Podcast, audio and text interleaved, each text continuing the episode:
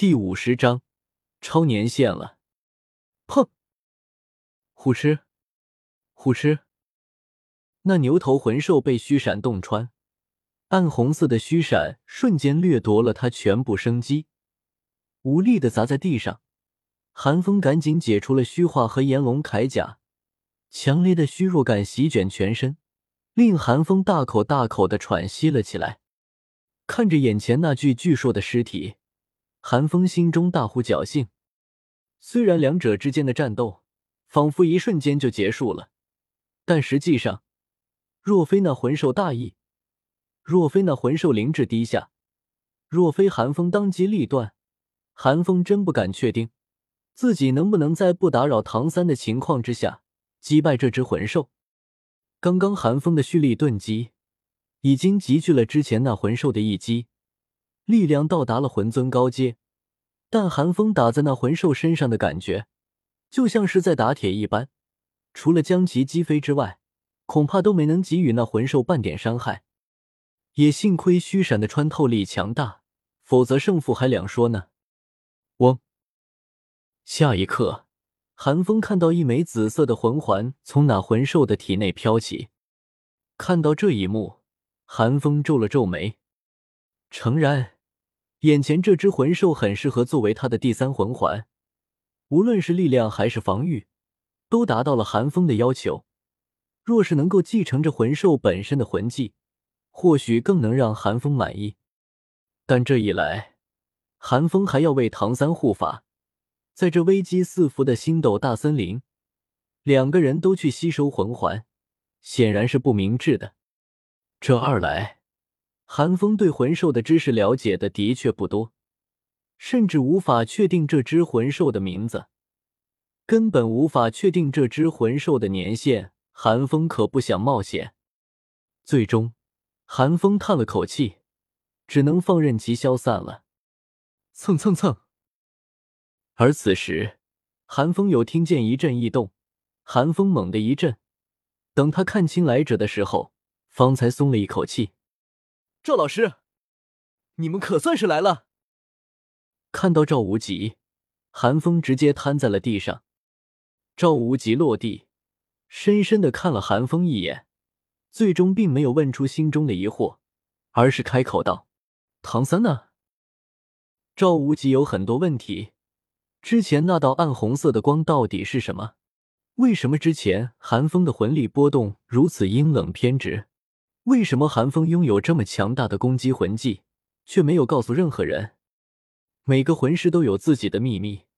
赵无极最终没有问出口，只是问为什么没有看见唐三。寒风并不知道赵无极心中所想，只是撤去了隐匿盾。正在吸收魂环的唐三出现在众人面前。他在吸收魂环？他三十级了？是什么魂兽的魂环？看到唐三身前还未完全吸收的紫色魂环，赵无极虎目一凝。虽然惊讶于唐三的天赋，但显然是更加担心寒风和唐三两人不知轻重，吸收了不适合或者太过强大的魂环。而之后，赵无极瞥见寒风身后那具魂兽的尸体，又问道：“是这只魂兽的魂环？”“不对，这只魂兽的魂环还在。”赵无极又看到那枚魂环，眉头皱得更深了，质问般的盯着寒风。寒风翻了个白眼：“唐三在泰坦巨猿的压力下突破的三十级，之后我们遇到了人面魔蛛，唐三说要他的魂环，我就帮他猎杀了人面魔蛛。至于人面魔蛛，已经被这只魂兽吃掉了。这只魂兽好像和人面魔蛛有仇，人面魔蛛死了之后，他就摸了过来。”我没办法，只能和他干一仗。好不容易打杀了他之后，你们就来了。听过寒风的解释，赵无极也松了口气，转而问道：“人面魔蛛，多少年限的人面魔蛛？”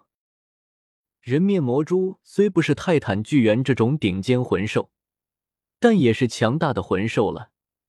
同年限的魂环，必然更加难以吸收。寒风嘿嘿一笑。半真半假的说道：“瞧您这话说的，三四千年的人面魔蛛，我和唐三也打不过啊。的确不是三四千年，而是两千年，刚好过了年限极限。赵无极点了点头，认同了韩风的说法，转身又朝那只牛头魂兽打量一番后，低语道：“一千五百年的灵甲牛，想来那人面魔蛛也不会超过一千七百年。人面魔蛛倒是很适合做唐三的第三魂环。原来这只魂兽叫做灵甲牛啊！”韩风这才恍然大悟。哼赵无极闻言冷哼了一声。没好气的对韩风说道：“你小子回去给我好好学学魂兽的知识。”韩风讪讪一笑，见韩风如此，赵无极也不好多说什么，指了指灵甲牛的魂环，对韩风说道：“这只灵甲牛既然是你击杀的，魂环属性也合适，你要不要吸收了它？”虽然现在首要任务是救小五，但在赵无极看来，被泰坦巨猿抓走。恐怕已经九死一生了。反正唐三都在吸收魂环，一时半会估计也醒不过来。韩风想了想，点了点头：“那好吧。”虽然灵甲牛并不能完全符合韩风的心意，但总体还是令他满意的。既然赵无极说年限合适，自己也不好挑三拣四了。毕竟出了小五这档子事，估计众人也没心情继续猎杀魂兽了。说罢，韩风也不矫情，直接盘膝坐下，开始吸收魂环。有赵无极帮他们护法，在星斗大森林的混合区外围，的确没什么能够威胁他们。赵无极他们心底还惦念着小五的事情，韩风是彻底轻松。反正他明白，小五马上就能自己回来了。韩风原本以为唐三月年限吸收魂环。还需要抵抗外附魂骨的攻势，而自己魂力精纯，魂环年限也低，肯定会比唐三更快。但实际上却并非如此。直到太阳彻底升起，寒风都没有吸收成功，小五都回来了，唐三都吸收完了，寒风还没有醒。唐三苏醒的第一时间就看见了小五，随后自然是一阵郎情妾意。之后。唐三便问起韩风的情况来，韩风对他有恩，以唐三弟为人，就算小五已经平安无事，他也不会当做什么都没有发生。当唐三听见韩风为自己护法，斩杀了一只一千五百年的灵甲牛后，心中难免有些感动。但当他看到那只所谓的灵甲牛后，却浑身一震。赵老师，寒风在吸收他的魂环。唐三指着那只牛头魂兽，焦急的问道：“赵无极一愣，虽然不明白唐三为什么这么大反应，但还是点了点头。对啊，咋了吗？”唐三闻言，瞳孔一缩：“赵老师，这不是一千五百年的灵甲牛啊，而是灵甲牛的变种——不动恶灵牛啊！而且这只不动恶灵牛也不是一千五百年。”而是两千两百年的修为。